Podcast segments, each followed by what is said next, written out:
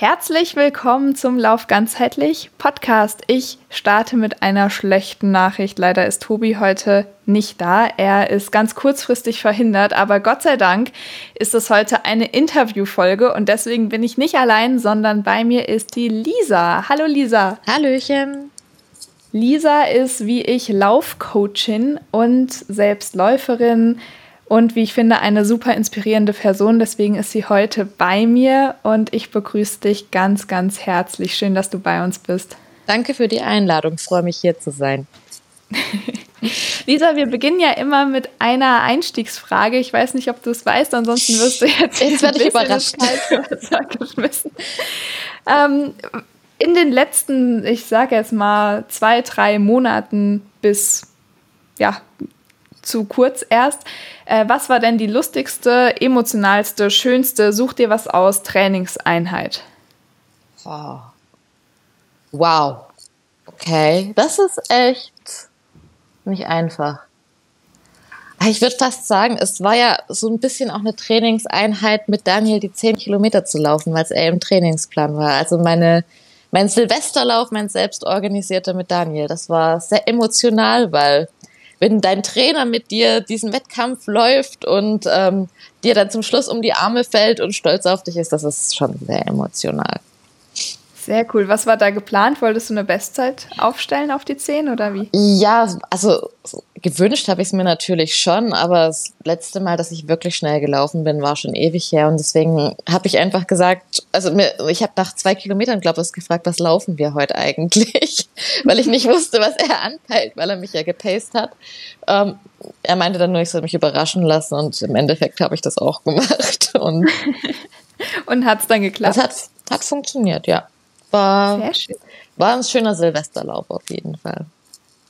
Aber ich glaube, ich spoiler jetzt nicht, wenn ich sage, dass du diese Bestzeit dann irgendwie äh, ein paar Wochen später nochmal pulverisiert hast, nämlich jetzt bei einem Wettkampf, ja. so wie ich gesehen habe. Ja, ähm, es finden ja zum Glück wieder ein, zwei, drei Wettkämpfe statt. Und da war bei uns so ein, so ein kleiner Wald- und Wiesen-Winterlauf. Und da gab es nochmal ein paar Min äh, Minuten, Sekunden, wir wollen sie nicht übertreiben. ähm, gefallen, weil einfach dieses Feeling, wieder in, in einer Gruppe zu starten, selbst wenn alle eine Maske aufhaben, völlig egal, da, da kann der, der schlimmste Wind einem irgendwie nicht den Lauf kaputt machen. Ja, da ging es dann auch nochmal rund. Und tatsächlich laufe ich aus dem Frust heraus, weil der Düsseldorf-Marathon abgesagt wurde, ich aus richtig, ich habe es gesehen, ja, habe ich aus Frust mich dazu entschieden, dass ich nochmal bei dieser Winterlaufserie im März laufen werde. Aber mal gucken, ob da noch was geht, weil ich dann schon im Marathontraining eigentlich bin. Mal gucken. Für welchen Marathon trainierst du dann? Jetzt, jetzt trainiere ich im Endeffekt für Hamburg, weil, wie gesagt, Düsseldorf hat sich aus Gründen, die keiner nachvollziehen kann, ähm, ja. dazu entschieden. Ich weiß nicht, ein paar Veranstalter innen kriegen es einfach nicht hin. Ich ja. krieg's hier in Marburg auch mit, dass man ja eigentlich mit einem Hygienekonzept das voll gut hochziehen könnte, aber es wird nicht gemacht. Das Problem ist da, er, die haben ja einen neuen Hauptsponsor bekommen, weil der alte Sponsor mhm. nicht mehr wollte und da ist auch so ein bisschen geldtechnisch nicht alles im Reinen. Also vorschieben tun sie Corona, aber eigentlich wissen die meisten, dass es andere Gründe mhm, hat. Okay. Aber dadurch, dass ich mich nicht äh, vorher informiert habe, war mir das nicht bewusst. ja, ich habe es auch nur am Rande mitbekommen, mhm. irgendwie bei den sozialen Medien. Und Hamburg ist dann wann? Das ist am selben Tag, ist auch am 24.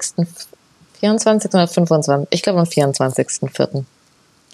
ah ja, ähm, das ist ja gar nicht mehr so weit hin. Nö, schon jetzt diese Woche sind es noch zehn Wochen. Wir haben jetzt praktisch diese Woche mit dem Trainingsplan angefangen und mal gucken. Trainingsplan ist eine ziemlich gute Überleitung. Mhm. Ich habe nämlich vor drei Wochen dürfte es jetzt sein. Nee, gar nicht. Ich glaube zum neuen Jahr. Mhm. Habe ich gesehen, Lisa bietet jetzt Laufcoaching an und ich fand es total spannend, weil ich mich immer total freue, wenn es äh, Menschen in meiner Umgebung gibt, die sich auch mit dem Thema beschäftigen. Mhm. Und ähm, deswegen bist du natürlich hier, auch weil du eine tolle Läuferin bist, aber auch weil du jetzt Laufcoach bist. Ja. Ähm, wie kam es dazu? Wie hast du dich dazu entschieden, jetzt biete ich Laufcoaching an. Ich weiß gar nicht, ob du das noch weißt, aber vor ziemlich genau zwei Jahren wollten wir uns beide für ein Laufcoaching-Wochenende anmelden. Ja, das war in Frankfurt ja. und ich war so traurig, dass das nicht stattgefunden weil, hat. Weil dann Corona kam und ähm, mhm. genau, so fing das eigentlich tatsächlich an, dass wir uns beide das irgendwie, also beide unabhängig voneinander angeguckt hatten und dann beschlossen hatten, ja, wir machen das und dann ähm, habe ich 2021 wirklich angefangen, diverse Lizenzen zu machen, mich mehr damit auseinanderzusetzen und dachte dann halt immer, ja, eigentlich muss ich erst warten, bis, ähm, bis mich mal jemand von sich aus anfragt, bevor ich da groß durchstarte. Und ich habe immer auf den besonderen Zeitpunkt, ehrlich gesagt, gewartet. dass jetzt, jetzt mhm. muss es anfangen. Und ähm, dann hat sich irgendwie Ende letzten Jahres bei mir viel noch so ein bisschen umgestellt, persönlich viele Sachen passiert und irgendwann dachte ich so, ach, was genau soll passieren, wenn ich jetzt damit anfange und es funktioniert nicht? Und dann habe ich gedacht, ein guter Zeitpunkt ist immer der Anfang des neuen Jahres und dann habe ich mich ein bisschen darauf vorbereitet, eine Homepage gebastelt, um mir sicher zu sein, dass ich zumindest eine Plattform habe und ich meine, ich war natürlich auch immer schon begeistert von dem, was du aufgebaut hast. Ich habe ja die Anfänge so ein bisschen mitbekommen. Dankeschön. Ja, ich, ja, also das ist ja so gewachsen, die über die letzten zwei Jahre. Unfassbar. Und äh, ja, ich finde es total spannend, was du sagst, so dieses Sichtbarmachen. Ne? Mhm. Ne? Also ich äh, kann das so total gut nachvollziehen, dass man irgendwie darauf wartet, dass jetzt irgendjemand das für einen übernimmt. Mhm. Ne? Also dass irgendjemand aus heiterem Himmel sagt so, hey, du hast doch Ahnung, mhm. kannst du nicht mal, würdest du nicht mal. Aber wenn du es ja den Leuten nicht anbietest und nicht sagst so, hier guck mal, was ich kann, mhm. dann wird ja auch niemand kommen. Ja, eben. Also ich meine, ich hätte wahrscheinlich, wenn ich also ich werde ja auch gecoacht, jetzt mittlerweile vom zweiten Coach, hätte ich das nicht von Leuten mitgekriegt, dass der das macht bei denen, wäre ich jetzt nie auf die Idee gekommen, den von mir selbst aus zu fragen, hey, hast du mal drüber nachgedacht, Leute zu coachen mit deinem Wissen? Weiß nicht, also stimmt ja. schon. Also ich bin sehr, sehr froh, dass du diesen Schritt gegangen bist mhm. ähm, und äh, finde es auch alles ziemlich professionell. Ich würde gerne noch bevor wir weiter über das Coaching reden, noch einmal ein bisschen weiter vorne anfangen. Okay. Und zwar ähm, finde ich es immer auch wichtig, wenn äh, ja, wir darüber reden, dass wir coachen, dass wir auch darüber reden, woher wir kommen. Das heißt, äh, wie sind wir zum Laufen gekommen? Mhm. Wie haben wir den Sport für uns entdeckt? Äh, was haben wir vielleicht auch für eine Einstellung zum Sport und so weiter? Du verstehst mhm. wahrscheinlich, was ich meine. Ähm, von daher fände ich es total spannend, erst auch noch mal kurz zurückzugehen und äh, zu fragen, ja, wer war denn Lisa, bevor sie gesagt hat, ich mache jetzt Laufcoaching? Ja, ähm, keine Ahnung, wo willst du denn anfangen? Die Geschichte ist ja. Na, dann fangen wir doch mal bei dem Punkt an, an dem du für dich zum ersten Mal entschieden hast, ich bin Läuferin. Oh wow. Ähm, das kam tatsächlich erst relativ spät. Da bin ich schon ziemlich viel gelaufen ähm, und habe mich, also leider gibt's ja immer noch die Differenzierung zwischen ich jogge und ich bin Läuferin. Jogger. Mhm. Ich, hab, ich musste für mich auch irgendwann umdenken, dass ich Leute nicht mehr Jogger nennen, wenn sie an mir vorbeilaufen, sondern für mich sind jetzt alle Läufer, immer wenn, wenn sie sich bewegen, egal welche Geschwindigkeit. Und bei mir war das, glaube ich, als ich 2018 das erste Mal die Marathonstaffel in Frankfurt gelaufen bin und das erste Mal einen Kilometer unter fünf Minuten gelaufen bin. Und dann dachte ich so, ah ja, okay, wenn ich das kann, dann kann ich mich ja eigentlich auch Läuferin nennen. Das, das war nochmal ein langer Weg zu lernen, dass das nicht das ist, was mich als Läuferin ausmacht. Also da musste noch viel passieren. Ich wollte gerade sagen, ist eigentlich super interessant. Ne? Mhm. Wann, wann darf ich? Wann, wann ist es soweit? Ich weiß noch, ich habe irgendwann, da muss ich so weiß ich nicht, ein paar Monate im Laufen drin gewesen mhm. sein. Da habe ich von Bewegt eine Folge gehört mhm. von Katrin und Daniel, äh, die dann auch differenziert haben, so irgendwie, dass sie das so schön bei ihren AthletInnen finden. Die haben ja früher auch mal gecoacht. Mhm. Wenn sie dann merken, dass die zum ersten Mal, also die AthletInnen zum ersten Mal sagen, so ich bin Läufer mhm. oder ich bin Läuferin. Und da habe ich mich nämlich damals auch schon gefragt, ab wann ja. sage ich das denn? Ne? Wann darf ich das denn sagen? Nach einem Marathon, nach, also keine Ahnung, ich kann das voll gut nachvollziehen, dass das einfach echt dauert, bei mir auf jeden Fall auch. Was für eine Leistung muss ich bringen, damit ich sagen kann, wie häufig muss ich laufen, muss ich regelmäßig laufen, darf ich mal eine Woche Pause machen, darf ich zwischendrin gehen, auch so eine Sache, ja. darf ich mal anhalten, während ich laufe, bin ich dann, also ganz, ganz, das ist eine ganz heiße Diskussion, also da haben viele Leute, glaube ich, auch echt ein Problem damit. Wenn jetzt jemand zu dir kommen würde, also nehmen wir dich mal raus, weil mhm. an sich selbst hat man ja immer noch mal andere Maßstäbe, ja. aber das ist eine andere Geschichte. Äh, was würdest du sagen? Wann, wann ist jemand ein Läufer oder eine Läuferin? Also ganz ehrlich, sobald er anfängt, äh, sich irgendwie sportlich in die Richtung zu betätigen, selbst wenn du sagst, du läufst, also bewegst dich ein bisschen schneller, zwei Minuten und gehst dann eine Minute. Ich weiß nicht, ähm, Maria, die Freundin von Daniel, hat jetzt auch angefangen, mhm. regelmäßig zu laufen. Und am Anfang hat sie auch zu mir gemeint, ah, sie läuft ja nur so eine Achter-Pace oder sonst irgendwas. So richtig ernst kann man das ja noch nicht nehmen. Und ich war, und ich war da aber schon begeistert davon und habe sie da schon absolut als Läuferin gesehen, auch nicht irgendwie als weniger wertig oder sonst irgendwie was. Sobald man sich selber irgendwie als Läufer sieht, finde ich es okay, sich auch Läufer zu nennen. Also ja. Es äh, ist an nichts gebunden, finde ich. Sobald du anfängst, dich zu bewegen, bist du ein Läufer. Ja.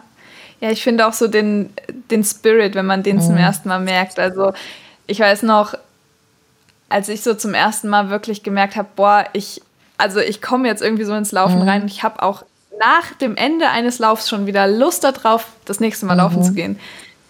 Und ähm, das ist ja auch völlig losgelöst von irgendeiner Pace oder einer Distanz oder einer Zeit, die man jetzt durchlaufen ja, kann. Ne? finde ich auch. Also ich, ich finde es halt wirklich irgendwie schade, dass da aber halt auch, sagen wir, wir Läufer unter uns, es gibt Leute, die sind, so wie wir, haben so eine Einstellung da dazu und dann gibt es halt andere Läufer, die, die sehen das völlig anders, die nehmen andere Menschen nicht so richtig ernst, wenn sie nicht zum Beispiel, ich, ich finde auch, jemand ist ein Läufer, wenn er keine Wettkämpfe läuft. Wenn er nicht ambitioniert mhm. läuft, sondern einfach, weil er läuft, weil er Spaß dran hat. Und ähm, dann für manche Menschen ist man kein Läufer, wenn man nicht irgendwelche Ziele hat, die man damit verfolgen will. Aber das, das finde ich, ist gar nicht so. Laufen ist Laufen. Ja. Ja, und vor allem, äh, wer bist du zu entscheiden, ob da eine Person keine Ziele hat? Weil es kann ja durchaus schon ein Ziel sein, ich gehe einmal am Tag laufen. Ja. Oder ich gehe gesund mit meinem Körper um und mhm. das bedeutet, dass ich mich irgendwie mal bewege oder so. Also der Wettkampf sollte, wenn dann, wenn man den, die macht, dann Spaß machen und ansonsten macht man sie halt nicht. Ne? Ja, eben. Ja, was stimmt. Also so komische, in meinen Augen komische äh, Argumente habe ich auch schon mhm. gehört. Ich meine, ich kann mich erinnern, eine Person hat mal gesagt, äh, alles unter einer siebener Pace ist kein Laufen. Mhm. Ja. Gut, also ich meine, jeder ähm, Körper ähm, ist im Endeffekt ja. anders. Also manche Leute, die kommen nie wirklich über eine siebener Pace. Und wer bin ich zu sagen, naja, aber dann kannst du es eigentlich auch ganz lassen und dann spazieren gehen, weil manche Leute spazieren so schnell, wie du läufst. Also das finde ich halt wirklich vermessen, sowas zu machen. Ja, und also bei mir ist es auch nur eine Frage der Höhenmeter, bis ich eine siebener Pace habe. Da bin ich ehrlich. also ich sage das nur, um da einfach mal so ein bisschen äh, humoristisch zu zeigen, dass Pace wirklich nicht alles ja, ist. Also, es ist halt auch total individuell, finde ich. Ja, Aber schön, dass ja, wir da einer Meinung sind. Ja, ja, das freut mich. Das äh, geht das Gespräch doch in die richtige Richtung. Ähm, ja, okay, dann bist du diese Marathonstaffel mhm. gelaufen, 2018. Und ähm, was ist so alles passiert? Nimm uns doch mal mit auf den Weg wie du dann am Ende, Anfang des Jahres gesagt hast, hier, ich biete Laufcoaching an. Also dazwischen liegen ja noch drei, vier, vier Jahre. Moment, es war, es war Jahre. Ende 2019, drei, drei Jahre. Drei Jahre. Ja. ähm, genau, ich habe mich dann nach dem, nach der Staffel zum ersten Mal entschieden, ja, jetzt kann ich vielleicht doch mal jemanden fragen, aber mich trainiert. Ich hatte davor jetzt auch nicht so wirklich das auf dem Schirm, dass es Leute gibt, die jetzt nicht nur Profis trainieren, und ähm, Genau, habe das dann halt relativ lang in Anspruch genommen, weil ich eigentlich, da wollte ich dann auch meinen ersten Marathon laufen. Und ich hatte halt immer die Angst, weil ich selber nicht so einschätzen konnte, äh, konnte wie baue ich das jetzt auf? Ähm, bin, laufe ich zu schnell? Laufe ich zu viel? Laufe ich zu wenig? Wie halte ich dann zum Schluss den Marathon durch?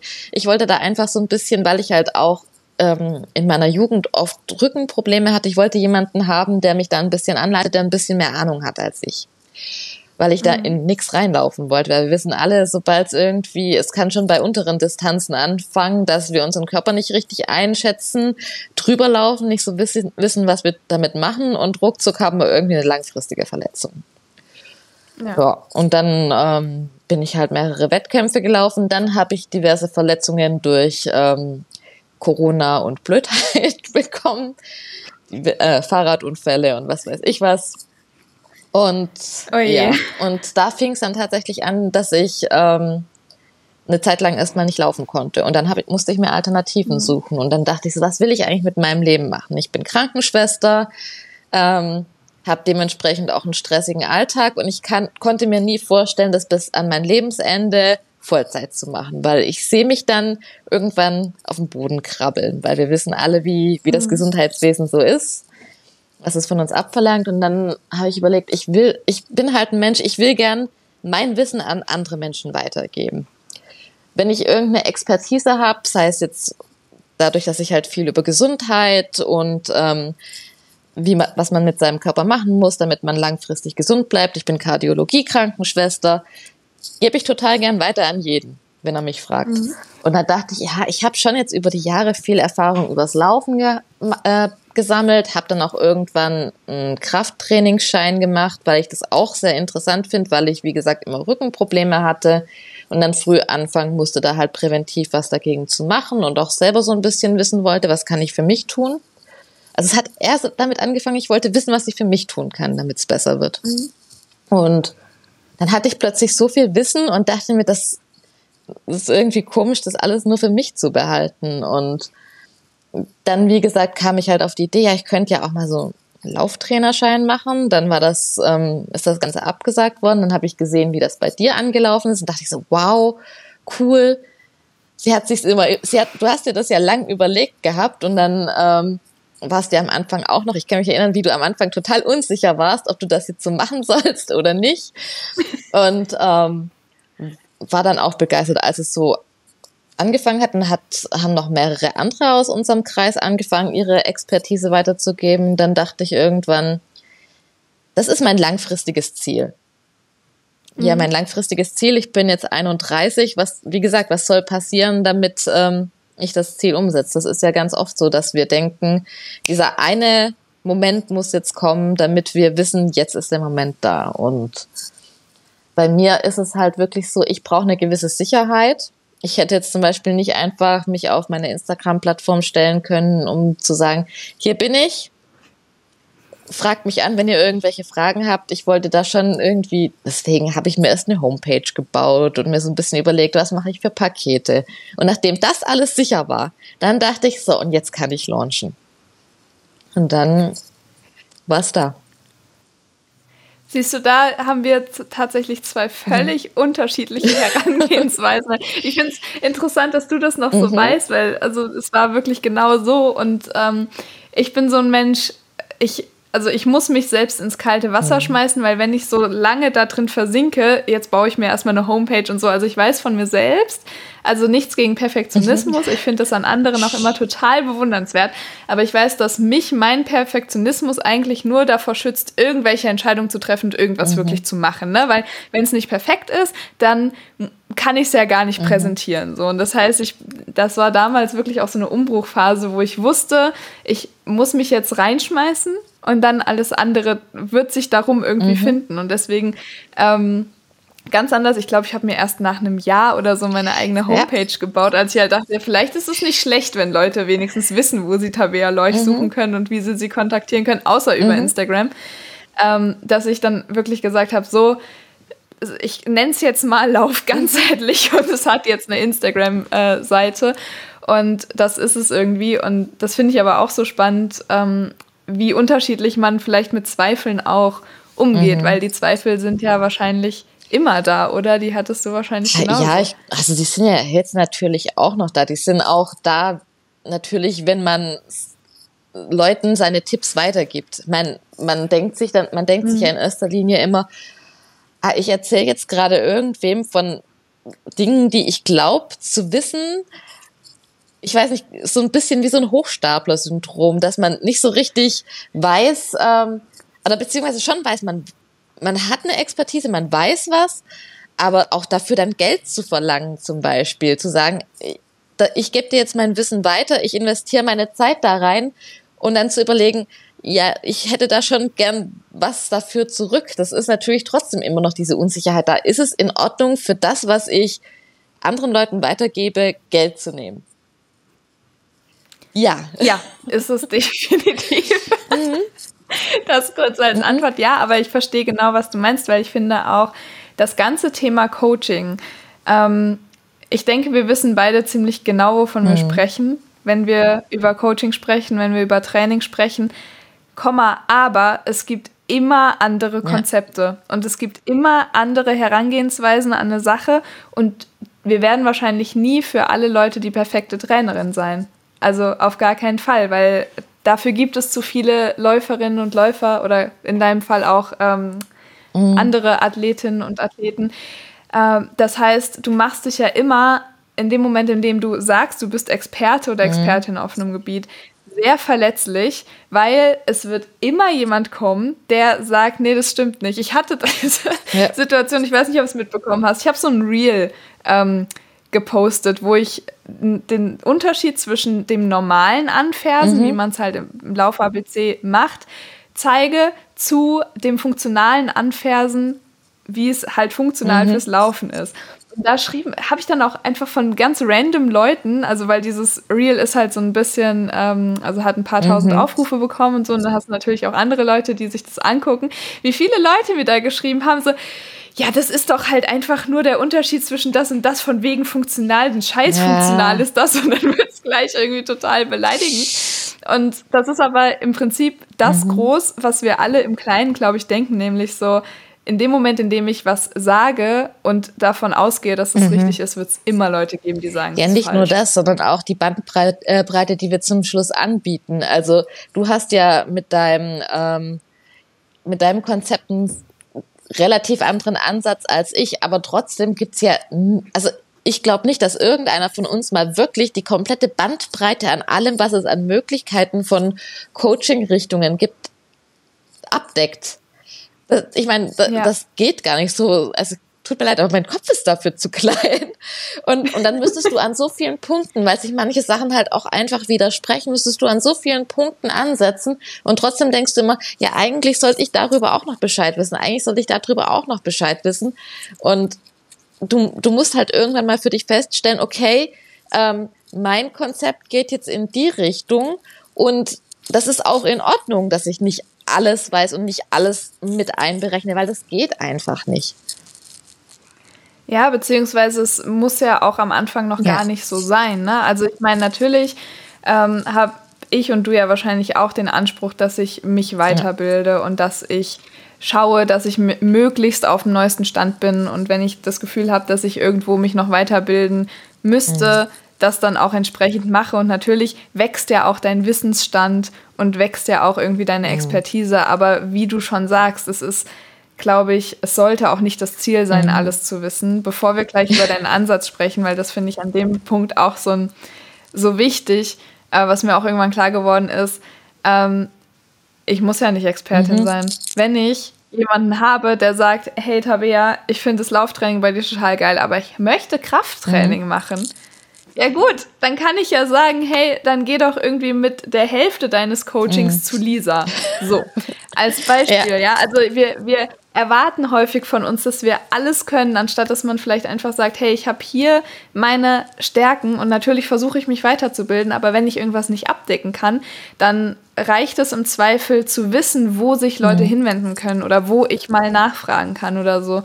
Und ähm, das ist auch so ein Grund, warum ich dich heute auch eingeladen habe und es spannend finde, mit dir darüber zu reden, weil ähm, gerade wenn man so in derselben Branche unterwegs ist, finde ich es immer viel äh, gewinnbringender zu sagen, man arbeitet eher mhm. zusammen mhm. und guckt, dass man vielleicht äh, zusammen sich immer mal austauscht und schaut, wie es so läuft, anstatt dass man sich als Konkurrenz in dem ja. Bereich sieht, weil das sind wir faktisch nicht, nee. würde ich sagen. Wir machen einfach Eben, andere Sachen. genau.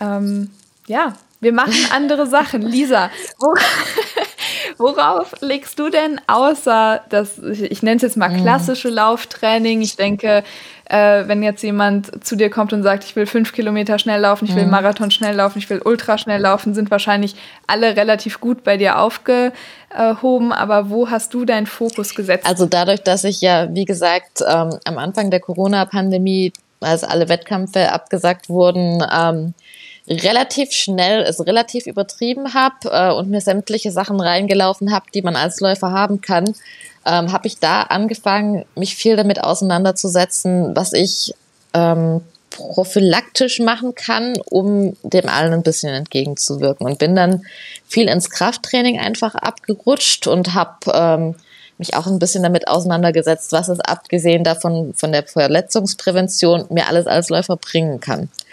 Und ähm, das war, war dann so ein bisschen mein Ansatz, weil ich so ein bisschen ich finde halt insgesamt, wir Menschen, wir, wir sind so unausgeglichen, gerade mit unseren ganzen Bürojobs. Klar, laufen ist schön, um raus an die frische Luft zu kommen.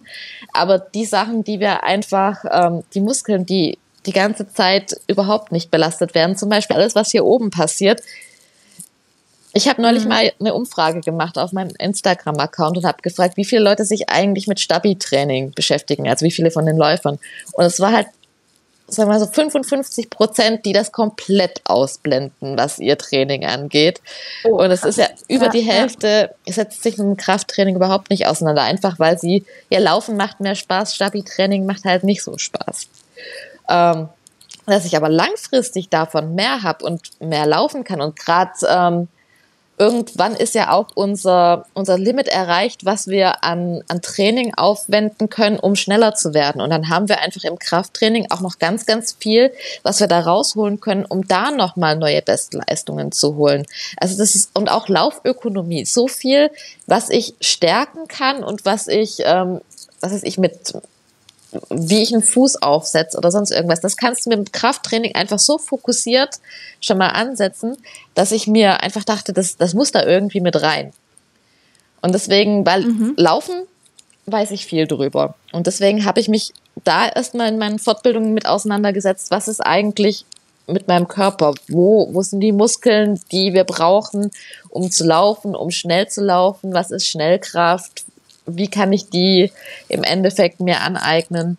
Und da habe ich mir halt einfach zwei Wochen mal Urlaub genommen, habe mich da fortbilden lassen. Und ähm, das finde ich halt jetzt auch, wenn ich meine Athleten betreue. Ich habe jetzt auch gerade eine Athletin, die hat ein bisschen mit ISG-Problemen zu kämpfen. Und jetzt gucken wir halt mal, wie können wir das Training irgendwie ummodeln, dass das Laufen wieder mehr Spaß macht und sie trotzdem da irgendwie mehr Stabilität reinkriegt. Und mir selber hat es halt einfach auch mit meinen Wehwehchen geholfen. Ich habe am Anfang mega Probleme mit Plantarfaszitis gehabt. Das hat sich fast ein komplettes Jahr durchgezogen und seit ich mich damit ein bisschen auseinandergesetzt habe, ist das weg.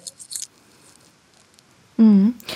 Ähm, ich fand jetzt einen Punkt total spannend. Du sagst, ähm, manchmal kann man im Training nicht mehr noch schneller werden im Laufen.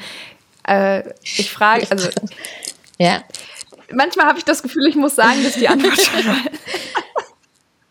oh je. Nein, ähm, geht es tatsächlich übers Krafttraining? Und wenn ja, wie, wie kann ich übers Krafttraining Schnelligkeit generieren fürs Laufen? Ähm, es ist, ist, ein, ist ein bisschen kompliziert. Du kannst so ein bisschen, ähm, indem du deine, deine Muskelumfänge so ein bisschen aufbaust. Es gibt unterschiedliche Stufen von, von Krafttraining. Also es gibt, ähm, du kannst deine Kraftausdauer trainieren. Das ist das, was wir, wenn wir ins Fitnessstudio gehen, wenn du das erste Mal im McFit zum Beispiel bist, ähm, machst deine 20 Wiederholungen mit einem Gewicht. Das ist mega entspannt und du denkst so, wow, jetzt habe ich voll was für mein Krafttraining gemacht. Das ist nicht unbedingt, dass du dir dadurch mehr Muskulatur aufbaust. Du trainierst damit deine Ausdauer. Wenn du jetzt zum mhm. Beispiel ähm, mit deinem Gewicht acht Wiederholungen machen kannst und die letzte achte Wiederholung geht gerade noch so, dann bist du an dem Punkt, an dem du Muskelmasse aufbaust. Und damit kannst du zum Beispiel mhm. auch ähm, deinen Stoffwechsel anregen. Also du, es ist ein bisschen kompliziert zu erklären. Du kannst deine Ermüdungserscheinungen reduzieren, indem du deine Speicher durch Muskelaufbau reduzierst. Das heißt, zum Beispiel beim Marathon, wenn du ähm, einen größeren, einen größeren Muskeldurchmesser hast, deswegen sind ja auch die ganzen Ultraläufer sind ja nicht so. Im Endeffekt sind Ultraläufer ja auch nicht ähm, die typischen Bahnläufer, weil die brauchen einfach diesen großen Muskelumfang im Endeffekt, damit, äh, damit sie mehr Speicher haben, damit sie nicht so schnell ermüden. Und ähm, damit kann ich zum Beispiel auf Langstrecken auch extrem viel nochmal rausholen. Und ähm, ich muss auch sagen, viele Sprinter haben Oberschenkel nochmal. Ähm, die müssen auch viel Energie da nochmal mit rausholen. Also. Ja. Ja, finde ich mega spannend, weil äh, das ist auch im Ultrabereich oder was ich, also im Ultrabereich, aber auch generell ähm, bei mhm. Frauensternchen, sag ich mal, äh, so eine Sache, dass man häufig denkt, äh, LäuferInnen müssten ja jetzt besonders aussehen, ja? Also jetzt mhm. einfach nur mal zu dem Thema besonders schlank und so weiter. Aber ich habe in meiner Läuferkarriere immer wieder die Erfahrung gemacht, dass häufig nicht die richtig schlanken, die richtig mhm. krasse Leistung gebracht haben, sondern dass gerade im Ultrabereich du einfach so eine ja, so eine gewisse Speicherkapazität brauchst. Das heißt jetzt nicht, dass die irgendwie alle, ja. weiß ich nicht, äh, massive Beine haben oder so, das überhaupt nicht, aber es ist nicht so dieses klassische, ähm, Dies, ja, dieses Gazellenmäßige, ne? was man sich halt so vorstellt. Ja, aber das ist ja genau. auch das, wenn, also ich weiß nicht, wie es bei dir ist, aber wenn ich Leuten erzähle, dass ich Marathon laufe, dann gucken die mich in der Regel erstmal an und sagen, hätte ich jetzt gar nicht gedacht. Das, also du siehst nicht aus wie eine Läuferin. Ja, gut, ich bin nicht arg groß, ich bin recht weiblich gebaut im Endeffekt. Geht man in erster Linie halt nicht davon aus, dass das jetzt der typische Läufertyp ist. Und trotzdem kann ich Sachen, äh, die vielleicht viele Leute, die die Hälfte von mir sind, vielleicht nicht hinbekommen. Eben gerade, ich sag mal, auf Kurzstrecken bin ich jetzt nicht die schnellste, aber ich kann halt viel auf lange Strecken rausholen im Endeffekt. Und mhm. es ist ja auch immer so ein bisschen die Frage, wo will ich hin? Ja. Ja, und das finde ich deswegen auch gut, dass du sagst, du bietest einfach auch, also das mhm. kann ich ja schon mal spoilern, deine, dein, deine Konzepte gehen ja von Lauftraining über Lauftraining mit Krafttraining, mhm. über auch nur Krafttraining. Ähm, und dass man eben auch anerkennt, es gibt unterschiedliche Typen und unterschiedliche Typen trainieren mhm. vielleicht auch unterschiedlich. Und jetzt äh, eine Person, die vielleicht klein ist, die nicht mehr so viel über die Schrittlänge mhm. und über die Laufökonomie schaffen kann, die schafft es dann vielleicht eher, indem sie noch mit, ich werfe es mal so in den Raum, Maximalkrafttraining. ja. ja, gut. ähm, kann die vielleicht noch mal eher was erreichen. Und das ist natürlich, finde ich, ein Ansatz, den es auch braucht. Vielleicht nicht unbedingt, ähm, und das finde ich auch wichtig zu sagen, vielleicht nicht unbedingt in der absoluten Weltspitze.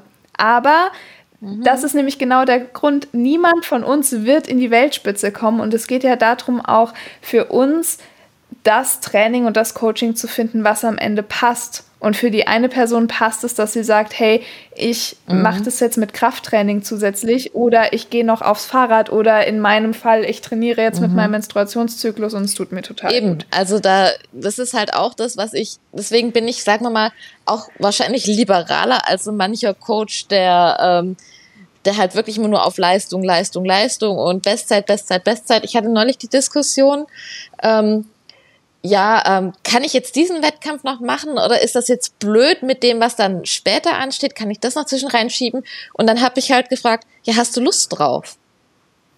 Wenn du Lust drauf hast, kriegen wir das irgendwie hin, weil wir laufen alle, also wir in unserem Kreis laufen wir fast alle einfach nur, weil wir Spaß dran haben und weil wir Erlebnisse sammeln wollen. Warum sollen wir uns damit limitieren, dass wir sagen, ja, aber so richtig gut passt es jetzt, wenn äh, ich jetzt einen richtig schnellen Marathon laufen will, wenn jetzt wirklich nur der schnelle Marathon dein Ziel ist und das ist deine oberste Priorität, musst du manchmal auch sagen, ja, okay, das nicht.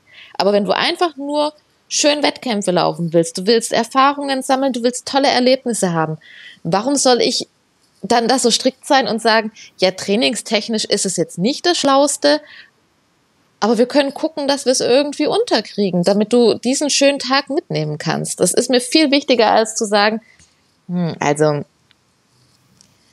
so richtig schlau ist das jetzt nicht. Ich finde, das mhm. macht auch gutes Coaching aus. Ne? Ich meine, du kannst es ja nur sagen und ich kann mir schon vorstellen, dass es immer mal wieder auch Leute gibt, die sagen, hey, mir ist es so wichtig mhm. zu wissen, was meine Bestzeit sein kann. Ne? Also ich bin gerade tatsächlich persönlich an dem Punkt, mich zu fragen, so gehe ich jetzt noch mhm. mal auf einen Marathon und versuche ich irgendwie die drei Stunden zu knacken auf den Marathon langfristig, weil ich einfach auch beim Marathon mhm. so keine Bestzeit habe aktuell, mhm. keine Ahnung, was ich da laufen kann. So oder mhm. gehe ich Richtung Trails, weil ich es einfach liebe, irgendwie durch die Weltgeschichte zu laufen. Und dann ist aber auch Tempo ja. irgendwann mal gut. So, und dann hast du natürlich als Coach nur die Möglichkeit zu sagen, hey, ja. das sind die Fakten. Wenn du das und das willst, dann musst du dich eventuell so und so einschränken, weil so leid es mir auch manchmal tut, alles mhm. geht dann doch nicht. Also es geht sehr viel und ich finde, es geht auch immer gut, Bestzeiten zu trainieren, auch wenn man zwischendrin noch was macht. Aber das, was maximal möglich ist, das geht dann natürlich wirklich nur, wenn man dann auch ganz mhm. spezifisch drauf trainiert. So, und dann kann ich das als Coach sagen oder dann kannst du das als Coach sagen. Und wenn dann aber die Antwort ist, mhm. so wichtig ist es mir nicht. Und dann weißt du ja, womit du arbeiten kannst und kannst sagen, okay, dann machen wir jetzt gutes Coaching da rum um die Sachen, die du unbedingt Ich kenne halt die, diese Erfahrung halt allein auch schon von mir, weil ich gerade zu Anfängen, als ich so ein bisschen die ersten Male unter die sechs Minuten gekommen bin und auch gemerkt habe, ich kann mit anderen jetzt Sachen machen, weil ich mit denen zum ersten Mal mithalten will. Und dann war aber plötzlich so viel auf meiner Agenda, was ich machen will. Ich will diese Bestzeit laufen, ich will diesen Wettkampf haben oder sonst irgendwie was. Und jemanden zu, sag, äh, zu haben, der einem im Endeffekt sagt, das und das ist möglich, da und da musst du Abstriche machen, da musst du dich entscheiden, was für dich jetzt Priorität hat. Und dann sagst du mir das und dann machen wir das, was du willst. Und ähm, so selber manchmal für sich Entscheidungen zu treffen, weil man so viel, wir, wir wollen halt immer so viel. Ich vermute jetzt auch gerade, wenn die Wettkämpfe wieder anfangen und wir halt zweieinhalb Jahre alle nur drauf gewartet haben, dass es endlich wieder anfängt, dann wollen wir plötzlich alles, weil wir die Angst haben, dass bald wieder die Zeit kommt, in der nichts mehr geht, weil wir wissen alle nicht, was die mhm. nächsten Jahre passiert. Und da jemanden von außen zu haben, der sagt, wir müssen das ein bisschen limitieren, weil sonst tust du dir und deinem Körper nichts Gutes. Das ist manchmal vielleicht gar nicht so blöd. Und deswegen mhm. bin ich zum Beispiel auch nicht äh, an dem Punkt, dass ich sage, ich schreibe mir meine Trainingspläne nicht selber. Klar, ich könnte das, ich hätte das Wissen, aber mit sich selber geht man immer noch mal anders um, als man es mit anderen tut. Ich finde es so cool. Mhm. Also ich mache es ja mhm. ähnlich. Ich habe ja auch einen Coach. Und das ist gut, weil ich finde, diese dieser Punkt Verantwortung abzugeben und auch ähm, sich einzugestehen, dass man vielleicht ein guter Coach ist, aber für sich selbst mhm. vielleicht nicht der beste Coach, weil das Problem an der Sache ist ja, als Laufcoach, du hast quasi, also du hast die Lizenz, ich habe das Studium. Im Zweifel weiß man es dann besser für sich selbst. Und dann legt man sich die Sachen so Ja, aber aus, das ist ja im ganzen Leben so. Wir wissen, im Zweifel wissen wir immer eigentlich, was das Beste für uns ist. Aber wie oft handeln wir wirklich danach? Das ist ja genauso wie, ich gebe meiner Freundin oder meinem mhm. Freund den und den Tipp. Ob ich den jetzt selber genauso umsetzen würde in der Situation, ist was völlig anderes. ja, ja, absolut. Von daher finde ich das auch sehr sympathisch und auch irgendwie ehrlich zu sagen, hey, also ich kann zwar gutes Training mhm. schreiben, aber für mich selbst macht es jemand anderes. Beziehungsweise es ist ja auch, ich finde, es ist auch so ein ja. kleiner Luxus, den man sich gönnt.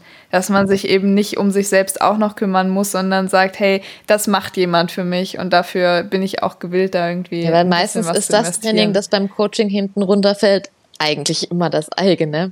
Also Deswegen, das, dann nimmt man sich seine Athleten ja. doch schon immer ein bisschen wichtiger als sein, sich selber und seine eigenen Ziele. Und ja, den Luxus können wir uns, glaube ich, gönnen. Ja. Definitiv. Aber das, ähm, was du schön gesagt hast, was ich einfach gerne nochmal so aufgreifen mhm. würde oder einfach nochmal zusammenfassen würde, zu, weil wir jetzt ziemlich ähm, gefühlt auch hier und da mal was konkret. Mhm Konträres gesagt haben zu Wettkämpfen.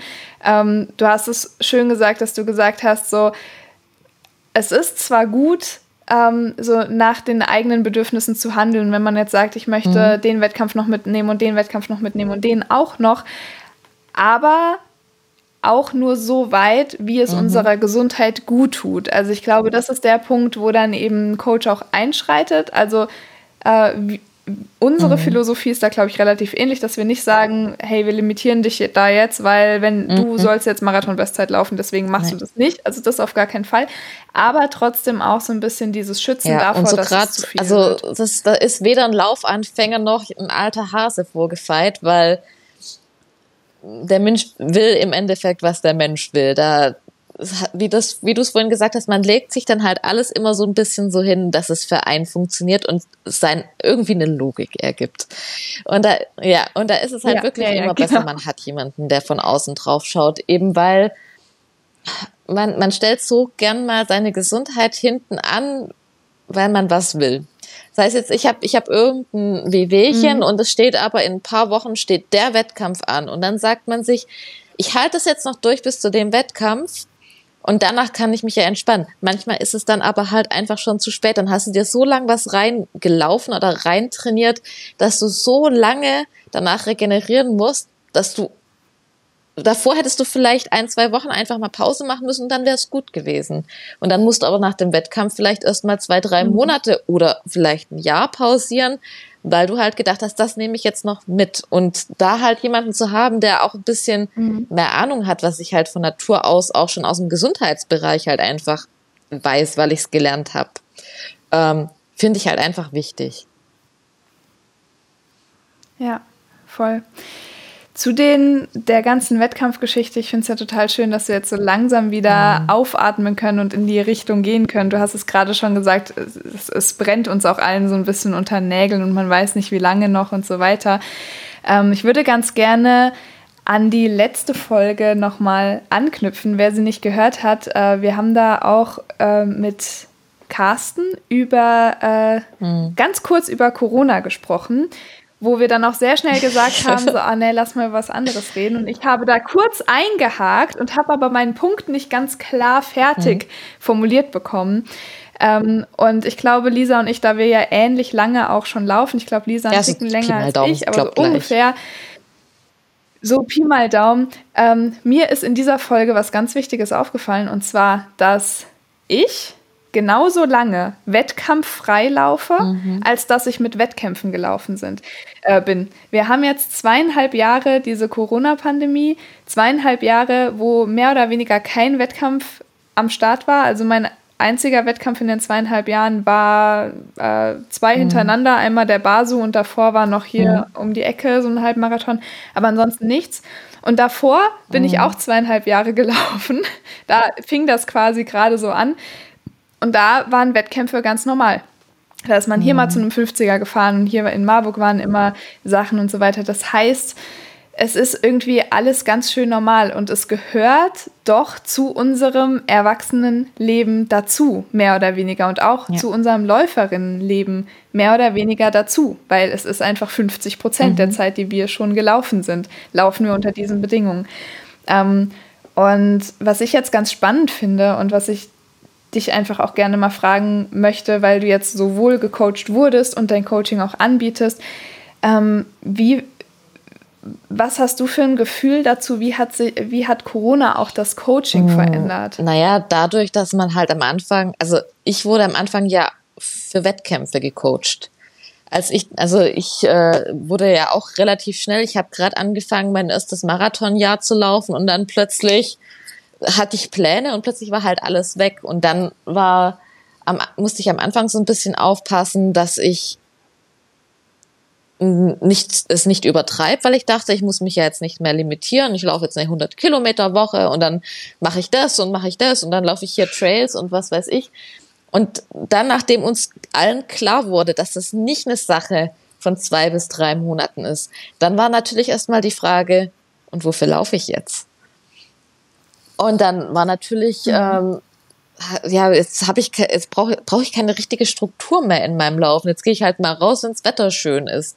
Und das war auch das, was ähm, das Coaching hat mir persönlich jetzt wieder so ein bisschen ähm, eine Struktur zurückgegeben, so meine persönlichen kleinen Ziele. Wenn jetzt im diese Woche fünf Trainingsläufe anstanden, dann war jeder Tag so ein bisschen ein Trainingsziel. Da habe ich keinen Wettkampf gebraucht oder in der Woche mhm. war jetzt dieser eine lange Lauf, das war mein Ziel oder diese eine schnelle Einheit mit Intervallen, das war mein Ziel. Ich habe kein großes übergeordnetes äh, Ziel mehr gebraucht. Ich habe einfach ähm, mir meine kleinen Ziele gesetzt und ähm, das fand ich halt auch irgendwie wichtig, mhm. weil so, so richtig dabei bleiben, wenn, also es gibt ja viele Läufer, die laufen einfach, was weiß ich, fünfmal die Woche ihre eine Runde und damit sind sie glücklich. Aber gerade für uns Wettkampfläufer ist es schwierig. Also für mich war es schwierig. Ich weiß nicht, wie es für dich war. Mhm. Ja, für mich war es nicht so arg schwierig. Für mich ist es jetzt erst schwierig geworden. Also jetzt so richtig. Also die erste Absage, die mich wirklich ah, geknickt hat, war Rottgau. Mhm. Jetzt vor einem Monat. Also da war ich äh, relativ, relativ spät. Ähm, genau, ich hatte da, also, aber ich glaube auch einfach, weil ich vom mhm. Typ her noch nicht so ganz wettkampforientiert war. Also es wäre halt schön gewesen, aber es war dann irgendwie auch okay. Ich habe das von äh, Position der Trainerin relativ ähm, spannend erlebt, vor allem jetzt so das letzte, mhm. ja, letzte halbe Jahr, würde ich mal so sagen, weil da sind ja die Wettkämpfe schon auch mhm. wieder hier und da so aufgeploppt.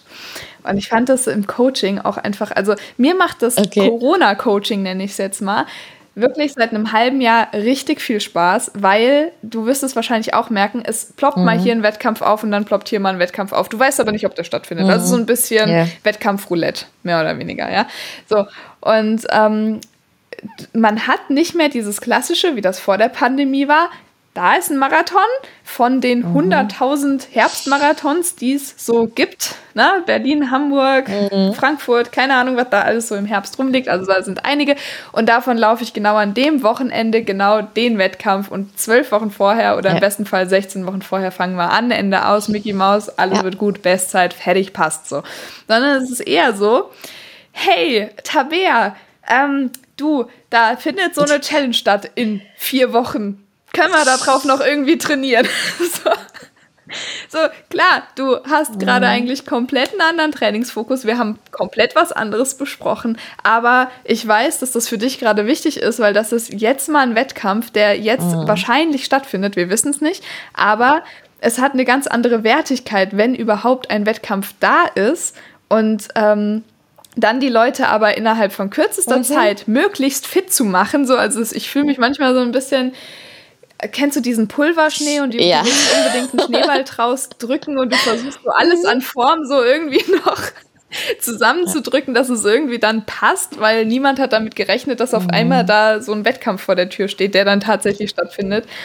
Ähm, und das finde ich irgendwie super spannend. Ich weiß nicht, wie es dir geht, aber mir macht das total viel Spaß. Das auch, so aber das ist auch, glaube ich, immer so ein bisschen vom Läufertyp abhängig. Es gibt nach wie vor immer noch die Leute, und da gehöre ich halt leider auch selber dazu, die, ähm, die immer noch so zwangsläufig irgendwann diese großen Ziele haben, wie bei mir ist es halt irgendwann den Boston-Marathon zu laufen und ähm, dann die Leute da abzuholen, wenn ein Wettkampf abgesagt wird, dass die dann nicht total in den Tief reinsacken und alles komplett in Frage stellen. Das finde ich auch so ein bisschen da bin ich halt auch viel bei, bei dem Mental Health Thema und so ein bisschen, wie, wie man mental an so Sachen rangeht, finde ich, das klingt vielleicht das Bild, aber ich finde es auch spannend, mich da so ein bisschen auszuprobieren, wie kann ich bei welchem Athleten so ein bisschen ansetzen, ähm, dass wir dann halt, wie du sagst, umswitchen und ein bisschen spontan sind oder uns ein neues Ziel überlegen oder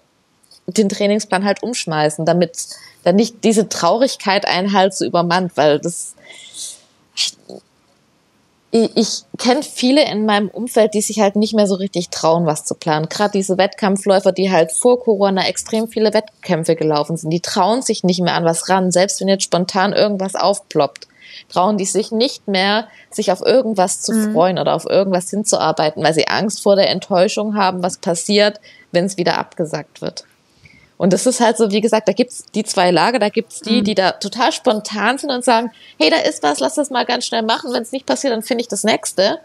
Und da so ein bisschen auch zu gucken, was braucht denn mein Athlet jetzt gerade in der Situation, was ist er für ein Typ, finde ich auch mega interessant einfach. Ja, total. Also das ist ein guter Punkt, den du ansprichst. Ähm, was ich da halt auch einfach nur an, also an dieser ganzen Geschichte gerade super spannend finde, ist, dass Bestzeiten, zumindest das, was ich jetzt so äh, empfinde und mitbekomme von meinen ähm, AthletInnen, dass mhm. Bestzeiten so ein bisschen in den Hintergrund rücken und es wirklich gerade wirklich, hey, da mhm. findet was statt. So kann ich da mitmachen. Und ich sage dann auch immer schon so, ja, kannst du, aber erwarte jetzt nicht von dem mhm. Zehner, dass das deine Bestzeit wird, ja. weil wir haben nicht auf dem Zehner trainiert, so überhaupt nicht. Ja, ist mhm. egal, Hauptsache mal wieder ein Wettkampf. Ähm, ja, und dann im Zweifel, das hattest du ja jetzt auch die Situation, ballern die da durch und du denkst dir so, ja. äh, wo hast du das denn jetzt hergenommen? Ne? Also zwei Jahre Training und auf einmal kommt ein Wettkampf um die, um die Ecke und dann ist es doch die Bestzeit, obwohl du es nicht Weil äh, halt viel unser Kopf hättest. auch immer mitspielt. Das ist, wie du sagst, da schließt dann das Adrenalin plötzlich aus uns raus und plötzlich, wir, wir sind so in der Situation, wir freuen uns so sehr und dann laufen wir plötzlich Sachen, die wir von uns selber überhaupt nicht erwartet hätten, weil unser Trainingsstand und unser mentaler Zustand in dem Moment so zusammenpasst, dass da Sachen passieren, die erwartet einfach kein Mensch. Und das ist halt auch was, was extrem spannend ist. Ja. So, wir wurden jetzt so lang ausgebremst und zurückgehalten und in so vielen von uns brennt und dann freuen wir uns über die Menschen, die an der Strecke stehen und uns anfeuern und unseren Namen rufen. Bei mir waren es jetzt zuletzt meine Eltern extra für meinen 10 Kilometer Wettkampf gekommen. Das ist ist lang her, dass das das letzte Mal so war. Und es hat mich so beflügelt, mal wieder in dieser Situation zu sein, dass da, da passieren plötzlich Sachen, das ist absolut faszinierend. Und das ist halt auch das Schöne daran, dass wir halt keine Profiathleten sind. Bei uns passieren noch absolut unvorhergesehene Dinge einfach. Ja, ja, so cool.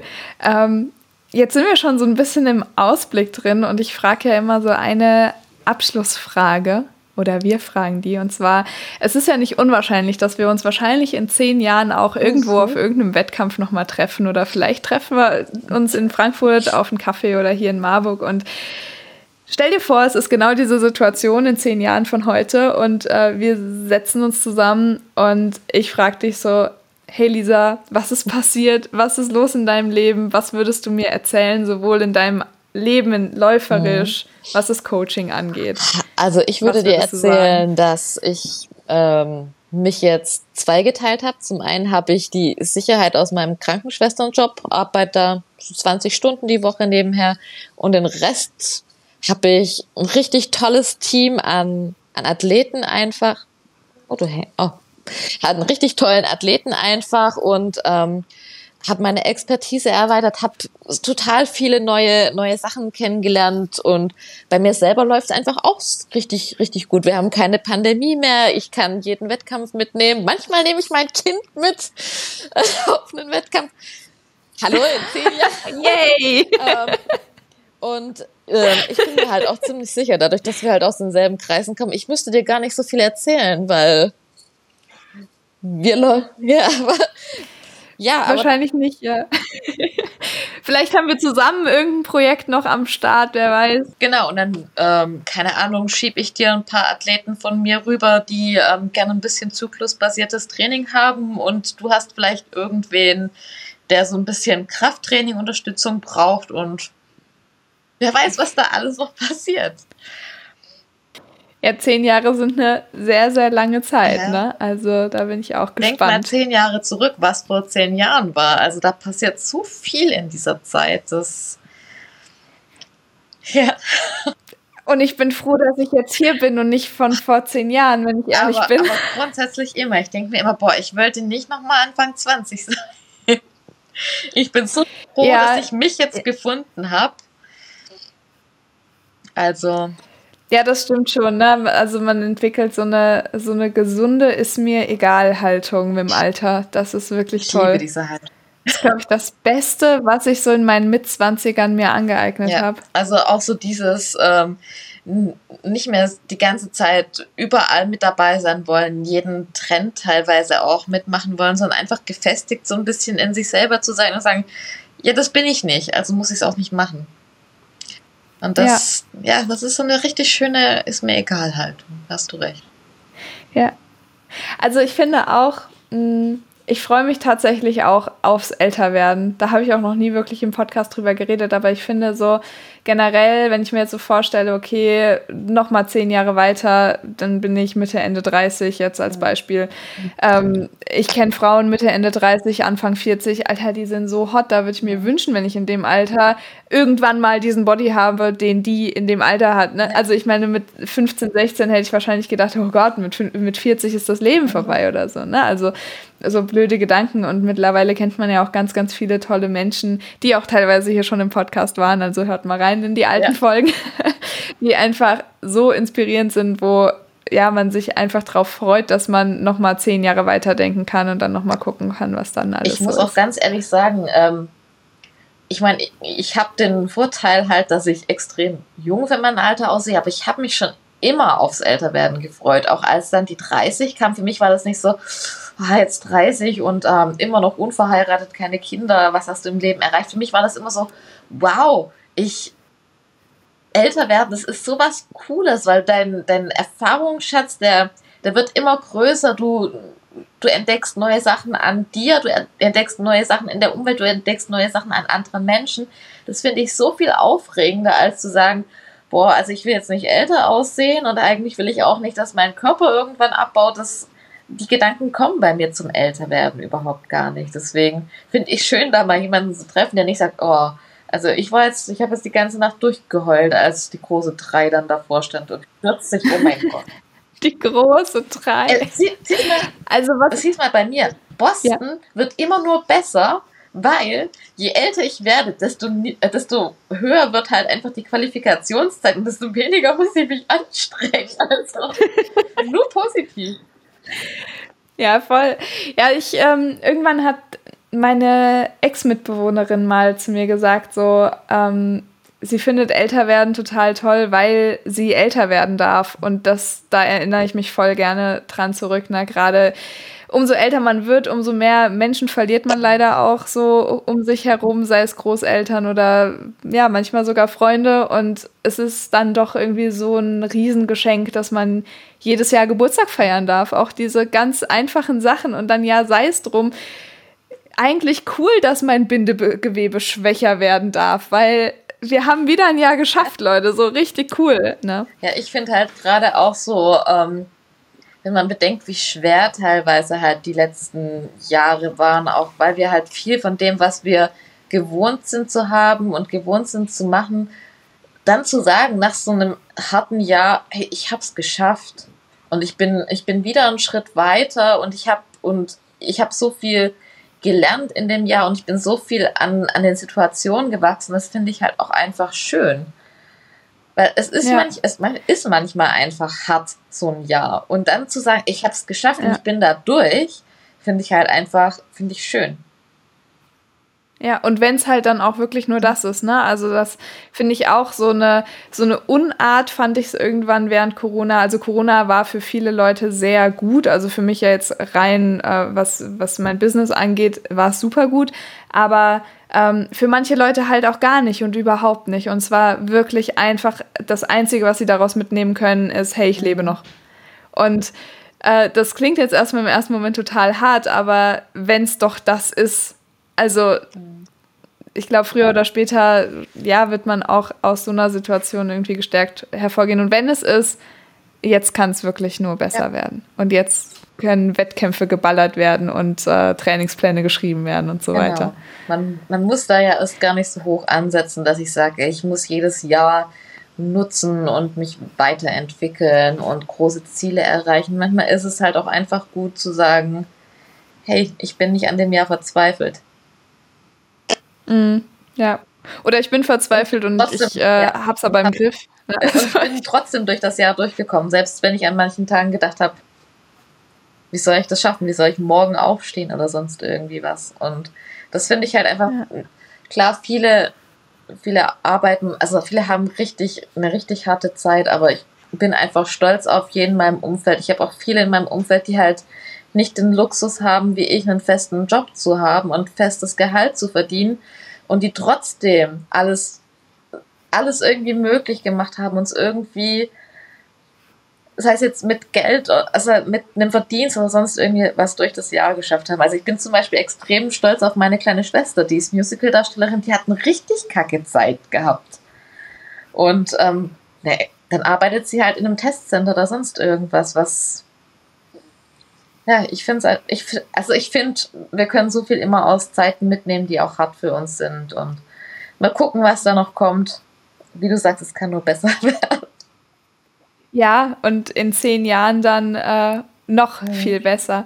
Lisa, ich fand es wirklich ein richtig schönes Gespräch. Ich würde jetzt abschließend das Wort an dich nochmal geben. Erzähl uns doch mal, wenn jetzt hier Leute zugehört haben, die sagen, ey cool, ich wollte sowieso mir einen Coach holen. Wie kann ich Lisa erreichen? Äh, wie erreiche ich dich? Also ich habe, wie du, einen Instagram-Account mein Coach, das haben wir noch gar nicht erwähnt. Ähm, mein Coaching heißt Like Rocket Coaching.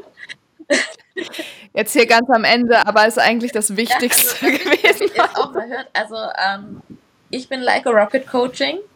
Ähm, findet ihr auch auf Instagram auf der Seite auf likearocketcoaching.com zusammengeschrieben. Findet ihr auch mal so ein bisschen, was für Pakete ich anbiete, weil es gibt ja Leute, die haben ihr Lauftraining absolut gut im Griff und wissen aber nicht, was sie zum Krafttraining ma äh, machen müssen. Also bei mir habt ihr die Möglichkeit, wirklich einzelne Pakete zu buchen. Ihr müsst nicht das komplette Lauf- und Krafttraining zusammen buchen, sondern ihr könnt euch so ein bisschen rauspicken, was ihr braucht. Und das ist halt eben auch das, was ich wichtig finde. Nicht jeder braucht alles. Manche brauchen alles, manche nicht. Sucht euch aus im Endeffekt, was ihr braucht. Mega cool. Und es gibt ja sogar äh, so Schnupper-Gratis-Krafttrainingspläne, habe ich schon ja. gesehen. Ziemlich cool. Äh, und ich für meinen Teil muss sagen, Lisa hat jetzt angefangen, Leute. Das heißt, sie hat aktuell noch ein unschlagbares Preis-Leistungs-Verhältnis. also auf jeden Fall. Die äh, Empfehlung an der Stelle wird wahrscheinlich nicht lange so bleiben, aber ich kenne das selber. Ähm, man stapelt ja erstmal tief und ähm, freut sich über alle, die da kommen. Und ja, ich wünsche dir einfach alles, alles Gute, auf dass du überrannt wirst von ganz, ganz vielen Leuten, die jetzt noch bei dir gecoacht werden möchten, ähm, dass du eine volle Warteliste hast, falls du keine mehr aufnehmen kannst. Und ähm, ja, dass du mit deinem Konzept, was tatsächlich auch Ernährung betrifft, da haben wir jetzt nicht drüber geredet, aber sie ist auch noch Ernährungscoach. Also Werbetrommel hier, ding, ding, ding, ding, ding. Ähm, ja, schaut mal rein. Lisa, vielen, vielen Dank für deine Arbeit. Danke, dass du dich jetzt letztendlich getraut hast, es anzubieten. Ich glaube, ähm, du bringst da wirklich so viel mit und wirst auch eine Bereicherung für uns Coaches. Ähm, ich sein. hoffe wirklich, dass wir irgendwann mal irgendwelche Kooperationen bekommen, weil, wie gesagt, du bist auf jeden Fall auch ein großes Vorbild für mich und ja, musste auch mal an der Stelle erwähnt werden. Also, was so Mutvorbilder angeht, bist du auf jeden Fall ganz groß und ähm, ich fand das Gespräch auch wirklich schön. Es hat sich weniger wie ein Podcast als wie ein Gespräch unter Freundinnen angefühlt. Ja, wir haben uns ja auch wirklich schon lange ja. nicht mehr gehört. Also Lisa und ich haben uns das letzte Mal, glaube ich, das muss irgendwie November vor Corona gewesen sein oder so. Also es war irgendwie relativ nah dran und dann, ja, bis nach Frankfurt im Zug, das macht man dann nicht so einfach ja. mal und dann hat sich einfach nicht ergeben. Deswegen hatten wir viel zu besprechen und ihr hattet viel zu hören, würde ich mal sagen. Das in jedem Fall. Also ich hoffe, uns hören viele zu und ein paar von euch ziehen vielleicht auch was draus und selbst wenn ihr nicht von uns gecoacht werden wollt, dass ihr vielleicht äh, irgendwelche Denkanstöße für euer Training dazu bekommt. Aber wenn ihr jemanden wollt, wir beide sind auf jeden Fall für euch da. Jawohl, ja. ich wieder ab Mai. Ich muss ja, erstmal eine Examen schreiben. Wir müssen erstmal noch Prüfungen schreiben, aber dann sind wir wieder genau. Ah, super schön. Es hat mir so viel Spaß gemacht und ich würde sagen, Vielen, vielen Dank fürs Zuhören an euch alle. Wenn euch die Folge gefallen hat, dann lasst mal fünf Sterne bei Spotify da. Da kann man nämlich jetzt bewerten. Das ist cool. Fünf Sterne. Alle anderen nehme ich nicht an. Und nette Kommentare. Nette Nein, vier Kommentare auch noch. Net, nette Kommentare bei YouTube-Folgen, also alles Mögliche. Und bei Lisa auch. Ihr findet alles gebündelt nochmal in den Show Notes, wie ihr Lisa erreicht. Und ähm, ich sag mal, gute Woche und bis zum nächsten Mal. Tschüss.